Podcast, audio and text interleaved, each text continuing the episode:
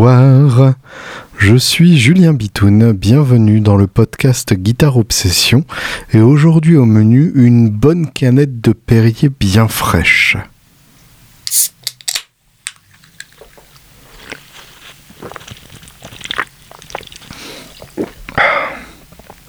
J'en ai foutu partout en l'ouvrant, comme ça ça fait un peu comme si c'était une pub. C'est quand même euh, vachement beau dans les pubs quand euh, ils ouvrent une canette et que ça, jaillit partout comme si c'était un geyser de bonheur destiné à, atténuer la soif de la terre entière. Et ça, c'est quand même plutôt une bonne idée finalement d'atténuer la soif de la terre entière. Bref, je n'ai même pas commencé que je m'égare déjà. Comme vous pouvez l'entendre, j'ai une semaine de plus la voix dans les talons. Euh, là, pour le coup, j'ai une excellente excuse. J'étais hier soir euh, en première partie de Coq Robin au théâtre Sylvain de Marseille, un magnifique théâtre faussement euh, gallo-romain. en fait, un théâtre qui a une centaine d'années à peu près, mais qui est un amphithéâtre en plein air sur le modèle des, vrais théâtres gréco-romains incroyables de cette région.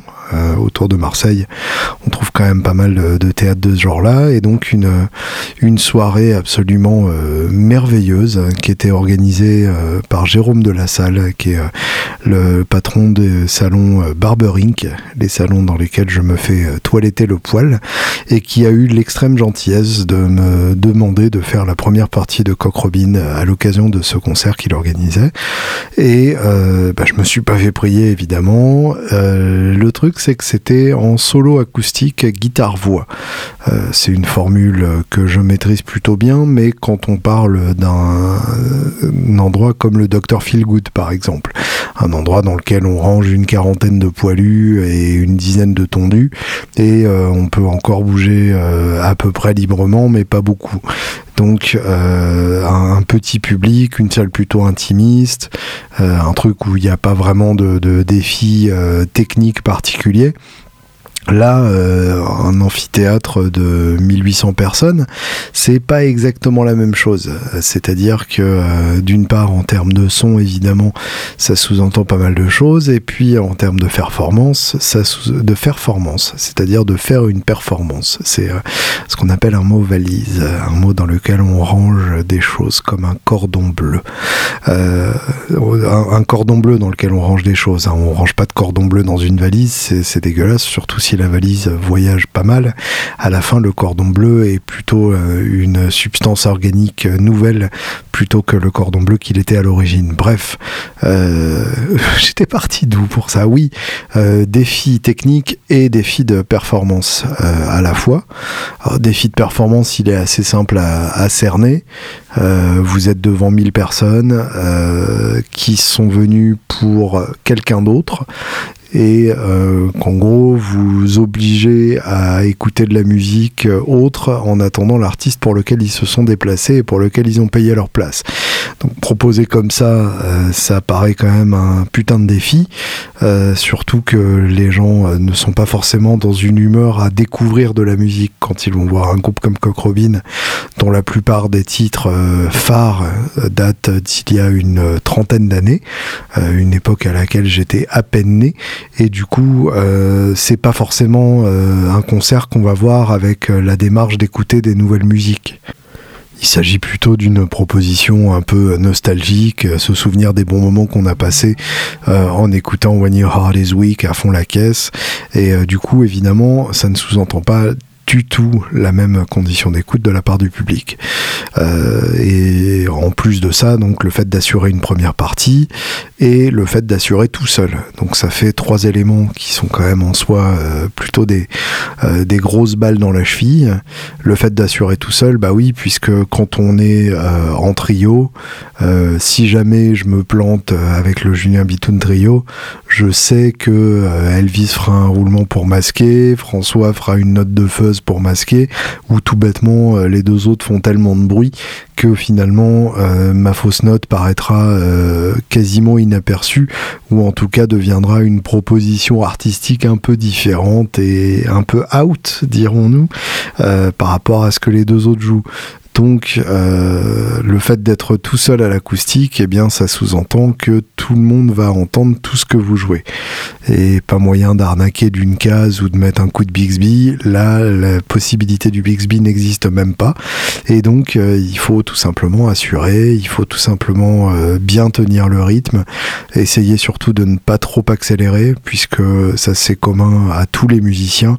Quand on est dans une situation de stress, qu'on se sent testé, qu'on se sent observé, on a tous tendance à presser le tempo et du coup ça peut donner des situations assez ridicules où on prend un morceau à un tempo tel qu'il en perd tout son intérêt puisque euh, les morceaux fonctionnent à un tempo, alors on peut s'amuser à ralentir ou accélérer mais on en change l'essence. Le, le sens et l'essence d'un morceau est aussi dépendant de son tempo et d'ailleurs aussi dépendant je pense de sa tonalité. Euh, on pourrait se dire que la tonalité est indifférente et que on peut se permettre de décaler en fonction de, l'étendue vocale du chanteur. Euh, bien entendu, dans le vrai monde, euh, pour des raisons de facilité technique, c'est ce qui se passe.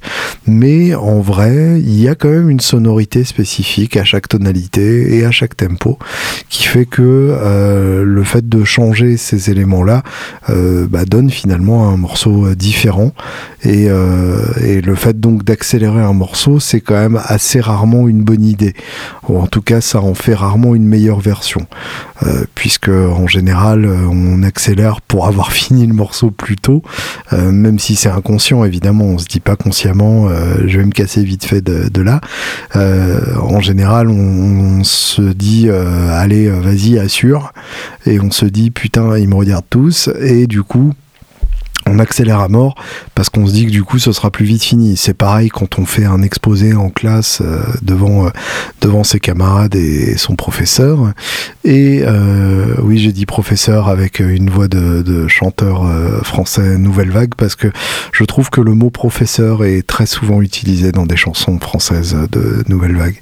Genre le professeur se lève, le professeur a mal le professeur. Vous voyez un peu euh, ce que je veux dire avec, euh, avec des petits arrangements de cordes discrets derrière.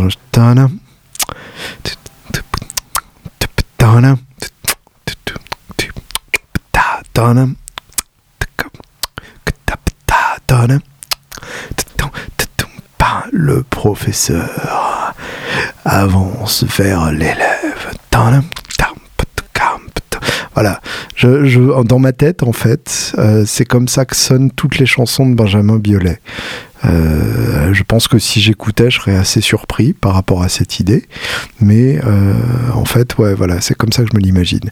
Tout ça pour vous dire, donc, avant que je me fasse grossièrement interrompre par moi-même, que c'est comme dans un exposé où on va parler beaucoup trop vite parce que inconsciemment on a envie de retourner à sa place le plus vite possible. Eh bien, euh, il en va de même pour les concerts. Quand on n'est pas à l'aise, quand on se sent testé, on accélère et du coup on se dit que ça va passer plus vite, que ce morceau-là de toute façon ne fonctionne pas et que euh, on ferait bien de l'abandonner parce que le suivant il sera un peu plus facile à vendre au public, etc. Et c'est souvent le meilleur moyen de se tirer une belle balle dans le pied puisque euh, en général quand on joue un morceau comme ça, euh, le public sent que vous n'avez pas vraiment envie de lui faire écouter ce morceau. Si au contraire vous sentez que le morceau passe pas vraiment, euh, et bien c'est une raison de plus pour se mettre à fond dans ce morceau. Pour, je dis essayer de le vendre, bien évidemment, vous comprenez euh, ce que je veux dire par là. Euh, il n'est pas question d'échange euh, d'aucune sorte.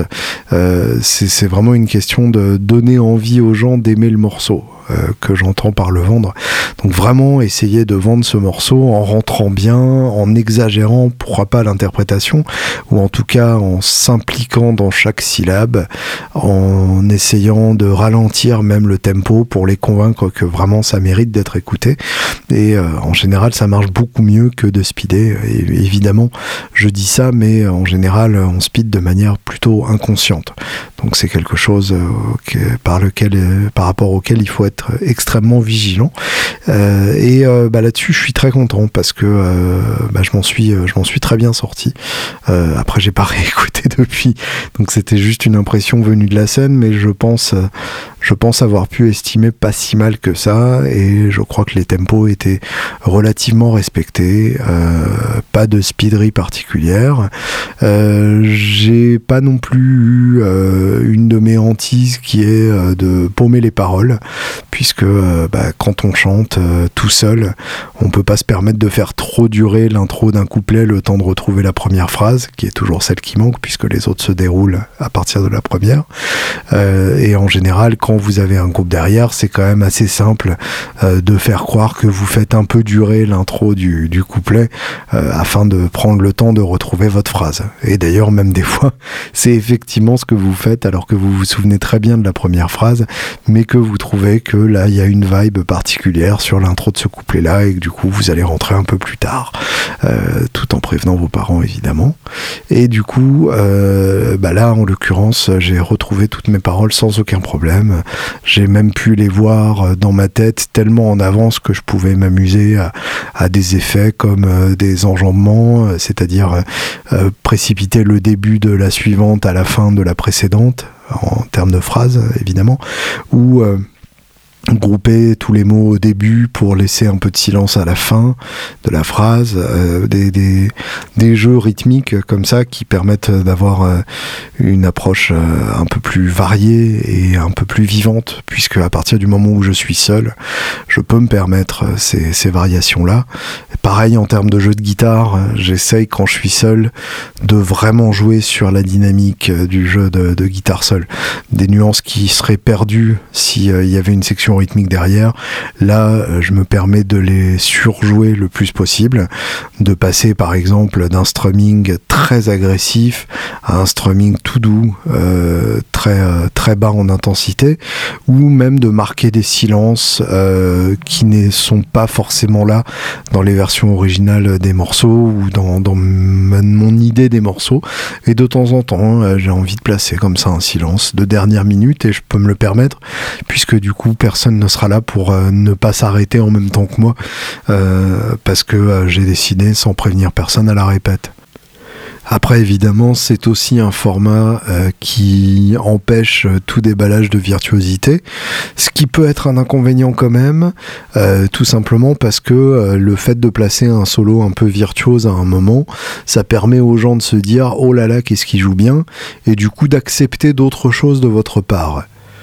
Alors je vais essayer d'être un peu plus clair, c'est-à-dire que euh, ça n'est pas forcément de la virtuosité pour épater la galerie, c'est plus pour que la galerie soit suffisamment convaincue, suffisamment, oui, absolument, suffisamment convaincue de votre euh, habileté technique pour qu'il vous laisse faire ce que vous voulez et comme vous l'entendez. Euh, en gros comme un passage obligé pour que tout le monde se dise bon ok il sait le faire et euh, montrer que vous savez le faire pour ensuite ne pas le faire. Alors je me demande si c'est clair autrement que dans ma tête, mais euh, c'est quelque chose qui pour moi est assez important. C'est-à-dire que j'ai pas envie que les gens en face se disent ouais, ok, euh, il fait ça, mais c'est par défaut. Eh ben en fait, pas forcément parce que euh, ce que je joue est forcément le, résultat d'une recherche, le résultat de tâtonnements dans plein de sens différents, des tâtonnements qui m'ont amené à développer euh, une technique qui me permettait d'accéder euh, à certaines choses que je tâtonnais et j'aime bien que les gens réalisent le, le parcours stylistique qui a sous-entendu d'arriver à ce à quoi je suis arrivé. je en de me dire que c'est de plus en plus compliqué pour dire quelque chose de pas très intéressant. Mais donc tout ça pour vous dire que à l'acoustique musique, quand vous êtes tout seul, c'est vraiment très difficile de trouver une occasion d'envoyer un peu des notes dans tous les sens. Et bah, pour ça, j'ai trouvé un truc qui est, rigolo à faire, que je fais dès le premier titre, ce qui, dès le deuxième titre, ce qui permet aux, gens de, rentrer dedans ou pas. D'ailleurs, hein, s'ils n'ont pas envie, vous les forcerez toujours pas. C'est une technique qui consiste à faire taper euh, les gens des mains euh, au tempo du morceau et du coup de faire un solo sur cette rythmique euh, collective. Et du coup, d'une part, ça permet de donner un rôle aux gens et de les faire participer de façon interactive au morceau très rapidement dans le set, ce qui est une bonne manière de consolider le lien que vous installez avec eux. Et d'autre part, bah, de faire un petit solo, histoire quand même de, s'éclater un peu et de brûler un peu de la frette, même si c'est de la frette de Martine, euh, ça brûle tout aussi bien euh, si on est suffisamment précis, ce qui est toujours un, défi quand même. Bah tiens, je vais vous faire écouter euh, le, solo du morceau en question. C'est un morceau d'un album qui est sorti il y a fort longtemps, à vue de couille, je dirais 2011 ou quelque chose comme ça, ou peut-être 2013, je ne sais pas trop d'un projet qui s'appelait J. Merrick, donc J. Merrick, M-E-2-R-I-C-K. Vous pouvez encore trouver d'ailleurs euh, cet album sur, euh, Spotify. J. Merrick, donc qui était euh, le premier album sérieux que j'ai enregistré, disons, euh, avec euh, un vrai studio, un vrai ingé son et, et, des vraies chansons qui étaient, euh, qui étaient des chansons dont je suis toujours très fier d'ailleurs à l'heure actuelle et, et, qui est en fait le projet par lequel j'ai commencé à, à, tourner un peu avec ma propre musique, par lequel j'ai rencontré notamment Pierre Journel de la chaîne Guitare qui m'a ensuite apporté énormément évidemment euh, en termes de, d'exposition et en termes de, développement de, ma musique. Et, euh, donc ce fameux euh, ce fameux CD bah, il y a encore beaucoup de chansons de ce CD que je joue quand je joue en solo acoustique puisque c'est, c'est un répertoire qui s'y prête particulièrement bien. Et donc je vais vous faire écouter le morceau South Bank Sunrise qui est, euh, qui est un chouette morceau. Moi, je l'aime bien. Et avec un solo euh, pour lequel j'avais utilisé mon Esquire euh, dans un compresseur Mat Professor Forest Green dans un écho à bande Korg qui traînait au studio, euh, le tout sur un Fender Brown Face. Euh, et je me souviens avoir été euh, très content de cette combinaison-là. je l'ai pas réécouté depuis un moment, donc je verrai bien en le réécoutant si je suis toujours content de cette combinaison-là. Je ne sais pas pourquoi mon cerveau a retenu ces informations complètement absurdes, mais c'est le cas, donc je vous en fais part. South Bank Sunrise.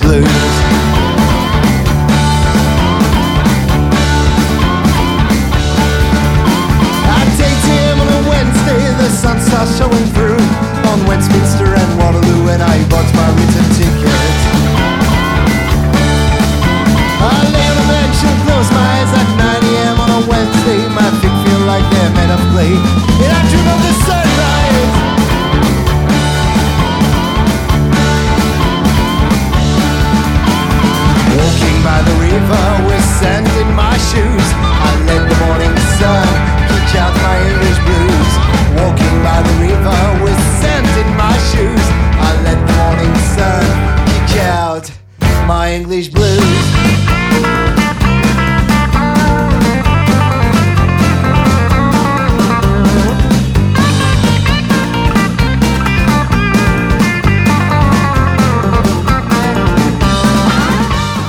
Voilà, donc c'était Jay Merrick. Euh, pour euh, ceux qui n'ont pas connu cet album et cette période de ma vie artistique, euh, je vous, encourage à aller écouter ça.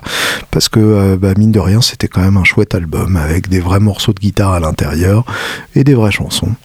Et du coup, d'ailleurs, je suis en train de, me tâter. oui, tel que vous m'entendez, je suis en train de me tâter en enregistrant ce podcast. je peux le faire puisque c'est de l'audio et du coup vous n'en saurez jamais rien. D'ailleurs si ça se trouve je ne suis pas vraiment en train de me tâter, mais ça vous ne le saurez pas. Peut-être que c'est vrai, peut-être que c'est pas vrai. C'est en fait un, une sorte de tâtage de Schrödinger. je suis à la fois parfaitement en train de me tâter et parfaitement en train de ne pas me tâter. Vous ne saurez pas tant que vous n'ouvrez pas la boîte. Et donc, euh, mon Dieu, c'est compliqué aujourd'hui. Euh, Jay euh, bah, c'est donc euh, ce projet de, de folk rock et euh, j'ai bien envie de, lui donner euh, une suite. Donc je me tâte à, à développer des morceaux dans ce style-là. J'en ai déjà quelques-uns qui traînent, que j'ai même interprété parfois à l'occasion de concerts acoustiques. C'est arrivé. vous ne le saviez probablement pas, mais vous étiez en train d'écouter un futur morceau du futur album de Jay Merrick.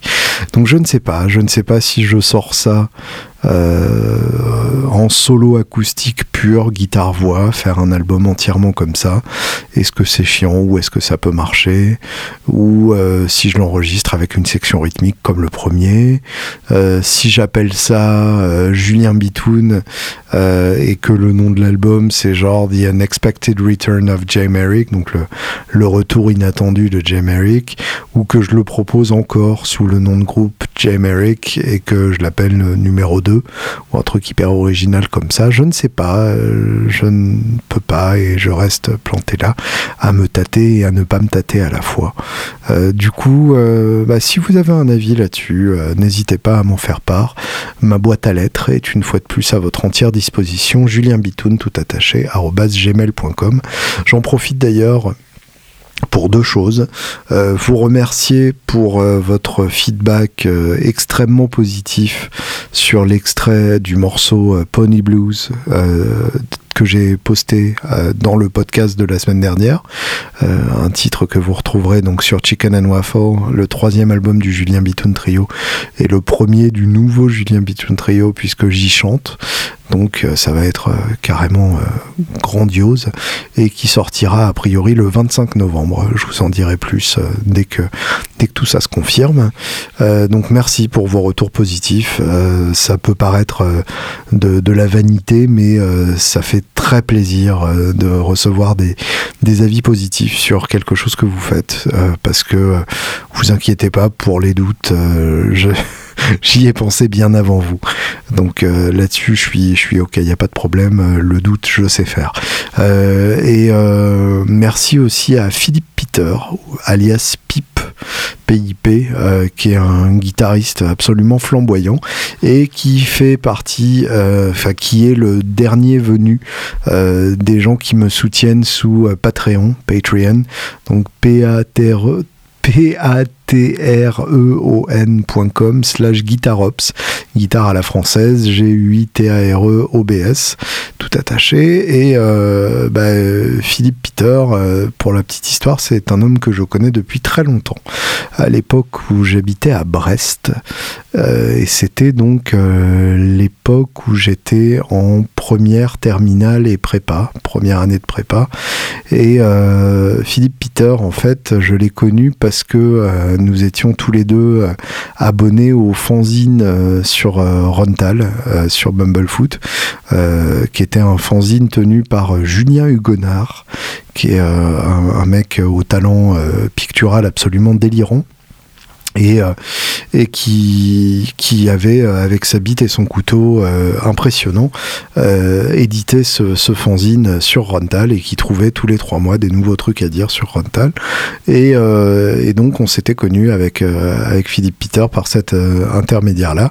Et donc lui aussi vivait à Brest et, et on avait fait un morceau en commun d'ailleurs sur un de mes albums fantômes de, de cette époque-là que j'enregistrais dans ma chambre sur une carte sur une carte son Sound Blaster Live créative, un truc euh, incroyablement dégueulasse, mais euh, des, morceaux rigolos parce que j'avais euh, j'avais des idées à l'époque. J'avais plus d'idées en fait. J'étais jeune et large d'épaules, bandit joyeux, insolent et drôle. il fallait bien que la mort me frôle, road again again. Et on avait enregistré donc un, titre sur le thème sur le thème de l'ours ensemble, dont le refrain que je livre à votre appréciation faisait. Petit ourson, il est mignon, petit ourson et un peu con aussi, gros ourson, il est mignon, gros ourson et un peu con aussi.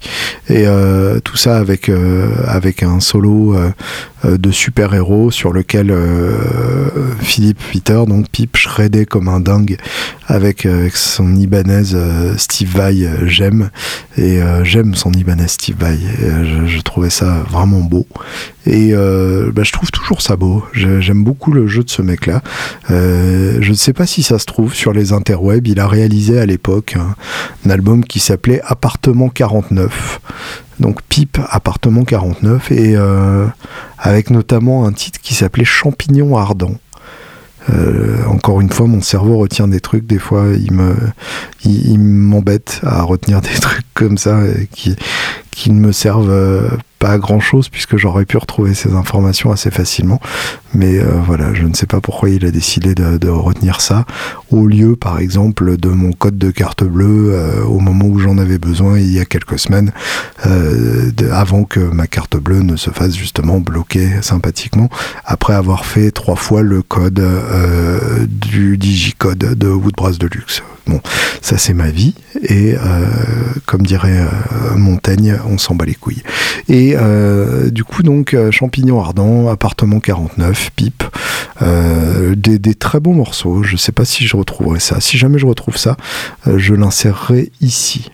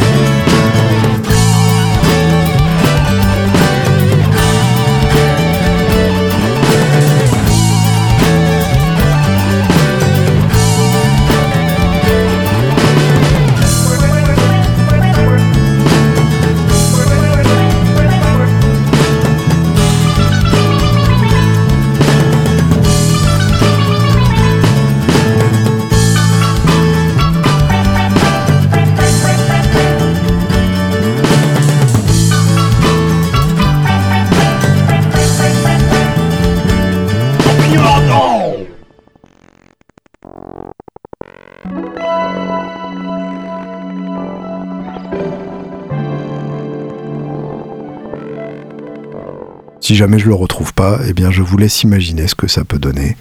Euh, un étudiant ingénieur euh, qui conçoit un album instrumental barré dans sa chambre avec sa gemme, et euh, bah, ça donne un truc chouette. Hein. C'est un homme, un homme talentueux, et je me souviens à l'époque d'ailleurs que j'étais jaloux comme tout, parce que mes albums sonnaient pas comme le sien. Et bah, il y avait une très bonne explication à tout ça, c'est que tout simplement il jouait mieux que moi et qui composait mieux que moi et que du coup forcément bah, ses enregistrements sonnaient mieux que moi. Étonnant, non? Euh, donc merci à vous, euh, Philippe Peter et euh, tous les gentils auditeurs qui ont eu la gentillesse de me contacter donc pour me faire connaître leur ressenti face à Pony Blues. par exemple, de quoi je parlais? Oui, ça, donc pas d'endroit où se cacher quand on envoie des notes dans tous les sens. Et puis j'avais très peur aussi de trouver les bons mots entre les morceaux. C'est quelque chose qui pour moi est extrêmement important parce que euh, bah, bêtement, euh, je pense que c'est le meilleur moyen euh, de, faire passer un bon moment aux gens qui sont venus vous voir. C'est-à-dire que bon, si on est un artiste absolument transcendantal de la trempe d'un Dylan ou d'un ACDC, on peut se permettre de ne pas parler entre les morceaux puisque de toute façon la musique parle tellement fort d'elle-même et la mystique autour de vous est tellement colossale qu'il n'y a pas besoin de rajouter euh, de paroles qui finalement seraient en deçà de, la mystique que vous suscitez. Quand vous êtes Julien Bitoun du 13e arrondissement de Paris, c'est pas forcément euh, la même chose. C'est-à-dire que personne ne vous attend et euh, les gens sont même a priori plutôt emmerdés de vous voir venir puisqu'ils savent que c'est un mec seul avec sa guitare acoustique et que ça peut vite tourner au très chiant. Et du coup, euh, le fait de faire rigoler les gens et de parler le plus possible entre les morceaux, c'est une bonne manière de d'impliquer les gens dans ce qui est en train de se passer. Et euh, bah, souvent, ça permet de, soit de sauver un concert, soit de, pousser les gens à s'intéresser à, votre musique. Et euh, bah, je me disais que euh, devant 60 personnes, j'arrive à peu près à retrouver ce que je veux dire. devant 1000 personnes, le fait de ne pas bégayer, le fait de ne pas chercher mes mots pendant 3 heures, ce qui peut être très très vite agaçant pour les gens en face, eh bien euh, c'est très important et euh, j'y suis arrivé. Donc euh, je suis je suis très content. Je, remercie ici même le cerveau dont je parlais tout à l'heure qui m'a qui ne m'a pas manqué pour ce concert. Donc je, je suis bien content. Là, à, l'heure qu'il est, il ne sert plus à rien. Il ressemble plutôt à une espèce de serviette éponge qu'on aurait utilisé pour, nettoyer une chambre inondée. Donc autant vous dire qu'il n'y a plus grand chose à en faire. C'est-à-dire que ce matin, j'étais à, à, 5 heures euh, au pied de mon appart-hôtel pour euh, retrouver euh, le, taxi qui m'a amené à la gare de Marseille-Saint-Charles. Et euh, ensuite, à 6 heures, j'avais le train à Marseille-Saint-Charles pour arriver à 9h27 à Paris-Gare de Lyon pour être à environ 10 heures au showroom Outoise de Luxe. Donc, autant vous dire que c'est le genre de matinée qui commence tôt et qui se prolonge assez loin puisque euh, mon boulot chez Woodbrass Deluxe se termine à 19h. Donc ça fait 9 euh, heures qui paraissent quand même euh, relativement longues. Je sais pas pourquoi, j'ai envie de vous faire écouter un titre sur Marseille, comme ça, euh, histoire de, ponctuer un peu euh, ce propos euh, monocorde et monotone de manière à peine honnête, en vous mettant un truc excitant en plein milieu, juste pour tenter de garder votre attention. Et c'est un titre auquel je pense à chaque fois que je vais à Marseille, qui est un titre qui s'appelle tout simplement Marseille, et qui est un titre d'un groupe qui s'appelle The Angels, euh, rebaptisé Angel City. D'ailleurs, je ne sais plus euh, quel nom euh, ils utilisent à l'heure actuelle, qui est un groupe australien euh, des, euh, des, années 70-80. Donc même époque qu'ACDC, même origine qu'ACDC. Et vous allez le voir, il y a des saveurs en commun. Euh, il y a une espèce de génération spontanée de rock australien de cette époque-là, avec aussi le, très grand groupe Rostatu, qui pour moi représente une espèce d'idéal de blues hard, vraiment très très bon, avec, avec un joueur de, de slide euh, qui est loin d'être manchot. Et en tout cas, donc euh, Angel City ou The Angels, puisqu'ils ont changé leur nom entre temps, mais je sais plus lequel est le deuxième. Bref, c'est pas très grave. Euh, Take Me Away to Marseille, qui d'ailleurs sur le titre original du CD est orthographié avec un S. Donc Take Me Away to Marseille.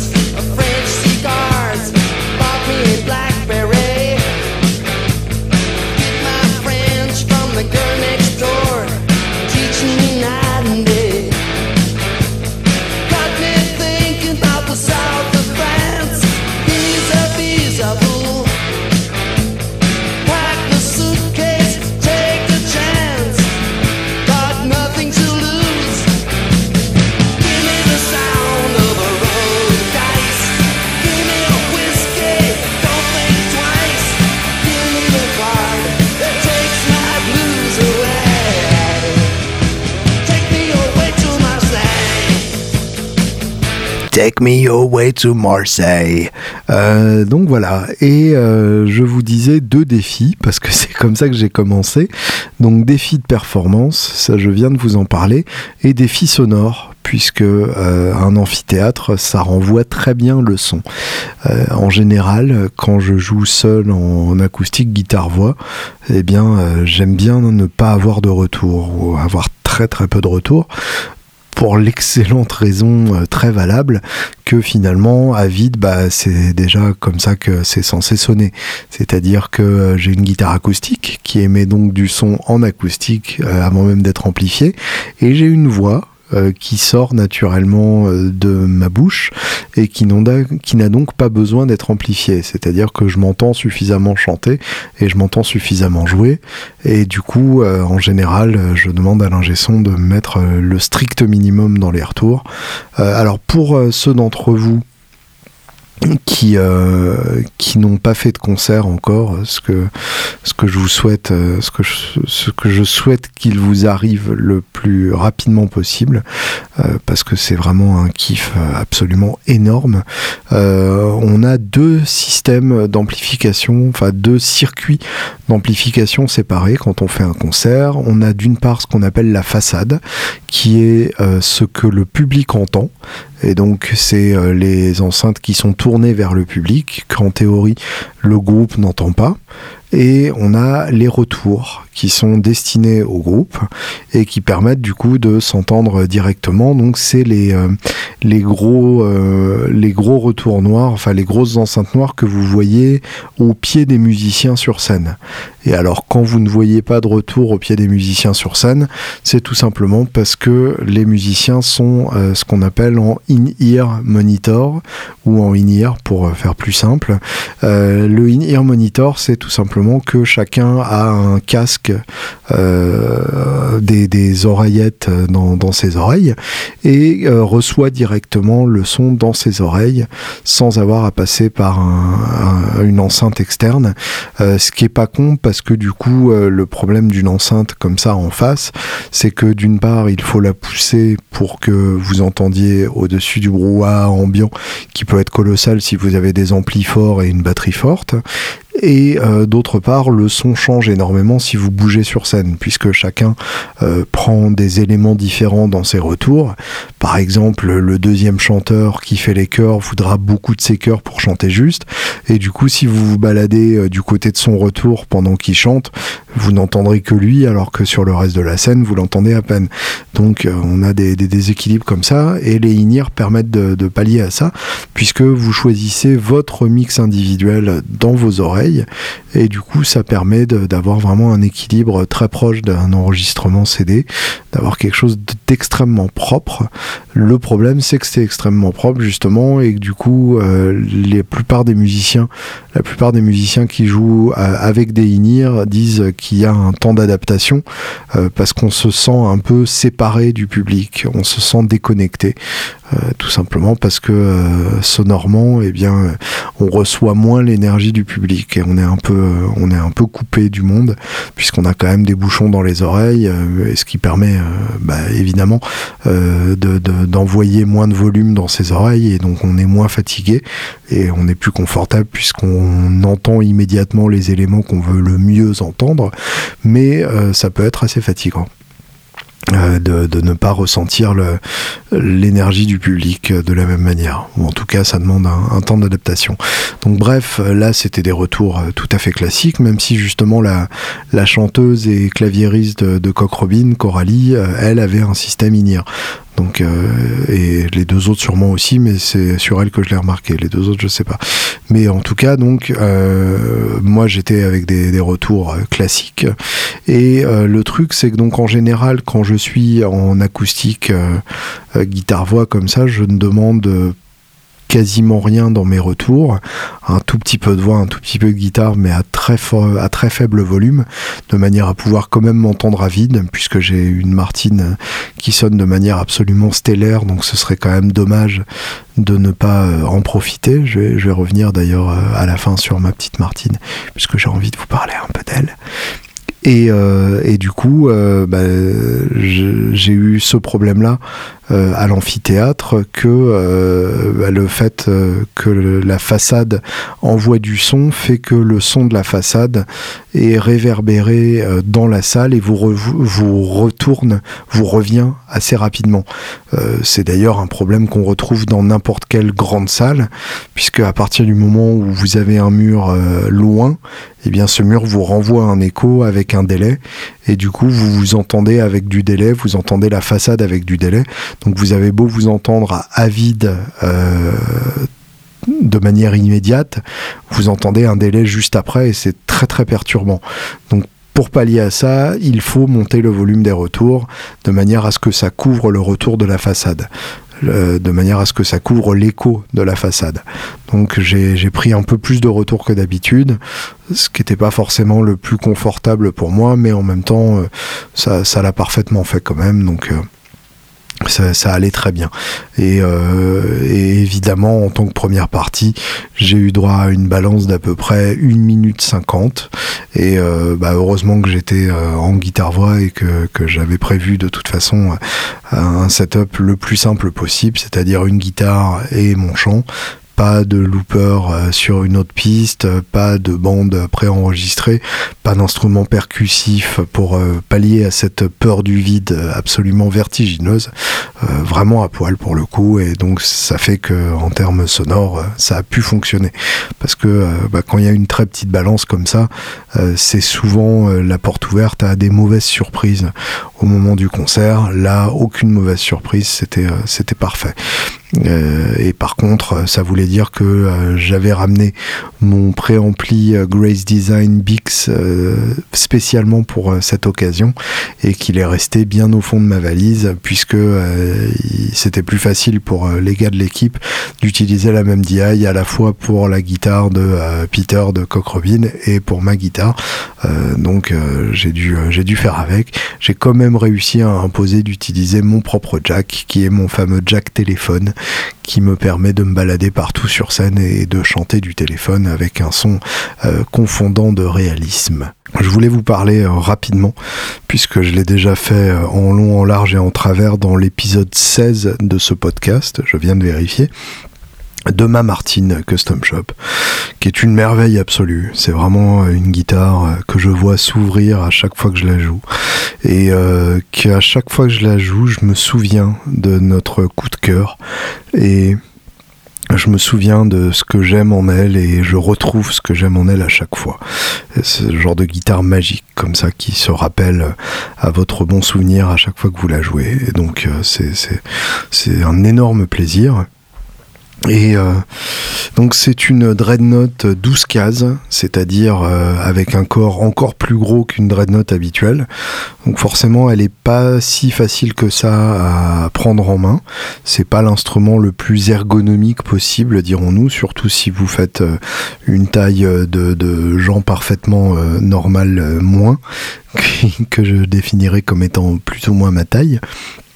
Mais euh, en même temps, euh, je, me suis fait cette réflexion que c'est un son que je n'obtiendrai avec aucune autre forme. Et du coup, le fait d'être euh, à l'aise physiquement, c'est une chose. le fait d'avoir le son que l'on recherche, c'en est une autre. Et du coup, je suis prêt à quelques sacrifices de confort au nom de ce son absolument sublime d'une grosse dreadnought qui ronronne avec un jeu de 1356 dessus, un jeu de, de Martin Moi j'ai bien aimé euh, ces, jeux-là, euh, avec un toucher particulier, un son particulier aussi. Je vous, encourage à les écouter. Euh, les, gens à qui je les ai fait écouter adorent ou détestent, mais en tout cas, ça fait un truc très clairement.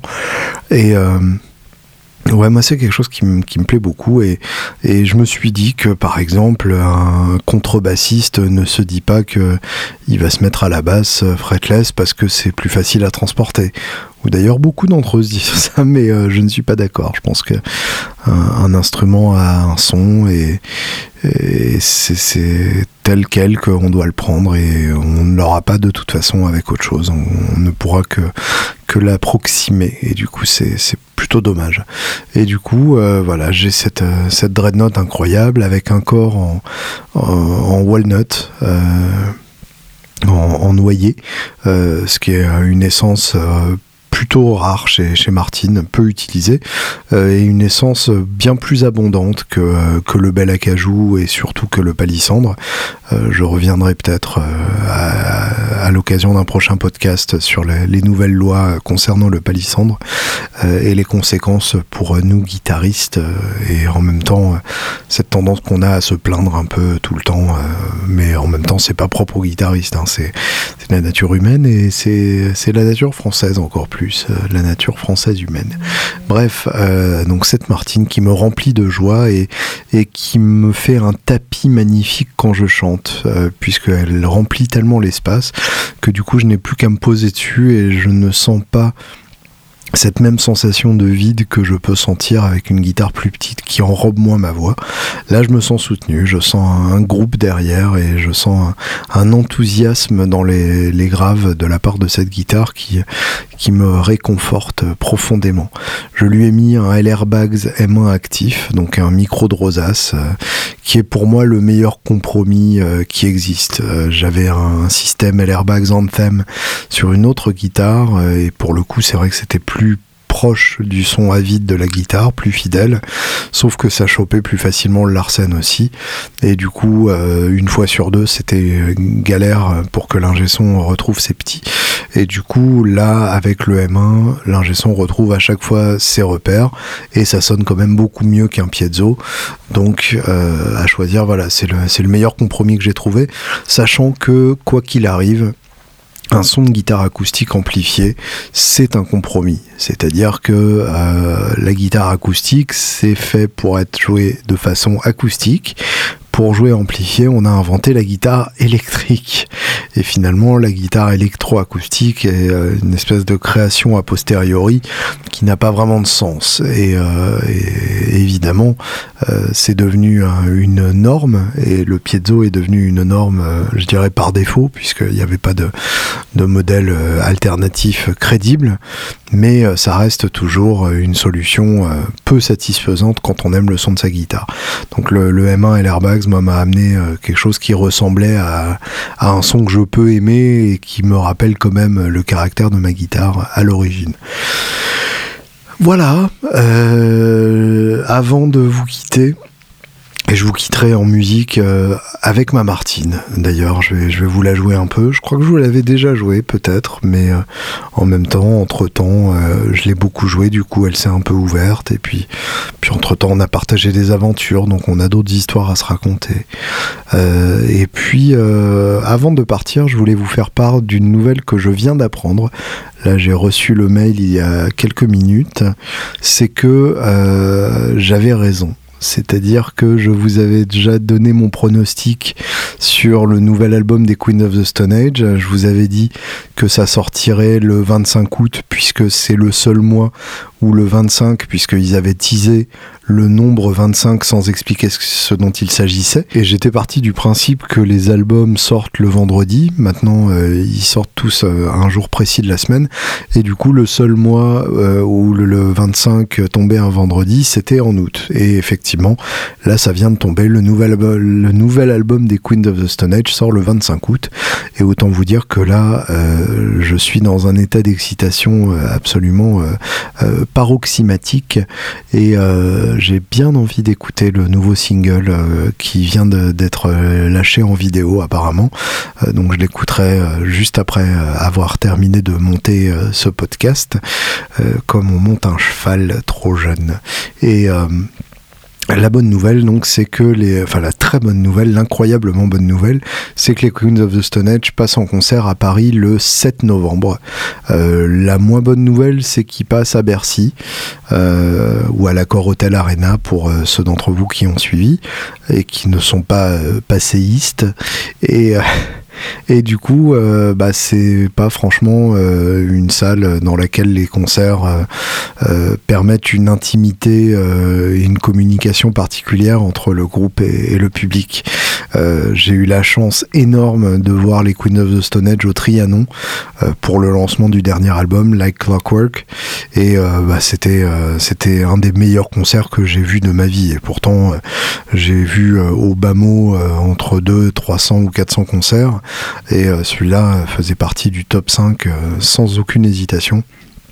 Donc évidemment, euh, ce sera bien quand même parce que c'est un des groupes les plus importants et les plus intéressants à l'heure actuelle. Et euh, malgré tout, les, les, deux dates que j'ai vues au Zénith étaient excellentes. Euh, mais j'aurais bien aimé une petite salle de lancement. Si ça se trouve, ils le feront hein, comme ils ont fait le, le Trianon en l'annonçant quelques jours avant et en mettant les, les, places en vente quasiment par surprise. On verra bien comment ça se déroule. En tout cas, je vous encourage vivement à prendre vos places le 22. C'est euh, donc euh, mercredi ou jeudi prochain que les places seront mises en vente, le 22 en tout cas. Et, euh, et ça vaut le coup. C'est vraiment un, un, magnifique groupe. Et j'ai hâte d'écouter cet album qui s'appellera Villains. Villains, donc qui est, comme on appelle en en anglais les méchants d'une histoire, euh, d'un conte de fées ou d'un film. Donc Villains euh, à suivre le 25 août. Et puis, euh, tant qu'on en est au rayon des news, Julien Lage passe au Duc des Lombards le 5 juillet. J'ai une affection toute particulière pour le jeu de cet homme-là, dont je vous avais parlé quand je vous avais parlé de, John Zorn. Et là, il passe en trio, donc une formule parfaite pour avoir de l'air, pour euh, laisser à l'homme la place de s'exprimer musicalement. Et donc j'ai vraiment bien hâte de voir ça. Je vous conseille aussi de, prendre vos places d'ici dans pas trop longtemps. Euh, le Duc des Lombards étant une, salle respectable du jazz parisien, mais il n'y a pas de raison que Julien Lage fasse pas des dégueulasseries harmoniques là-dedans, puisqu'il n'est pas au courant qu'il y a des règles, et c'est pour ça que c'est beau. Mesdames et messieurs, merci d'avoir suivi ces tergiversations diverses et variées. Voici donc l'homme et sa Martine. Et d'ici là, bonne semaine.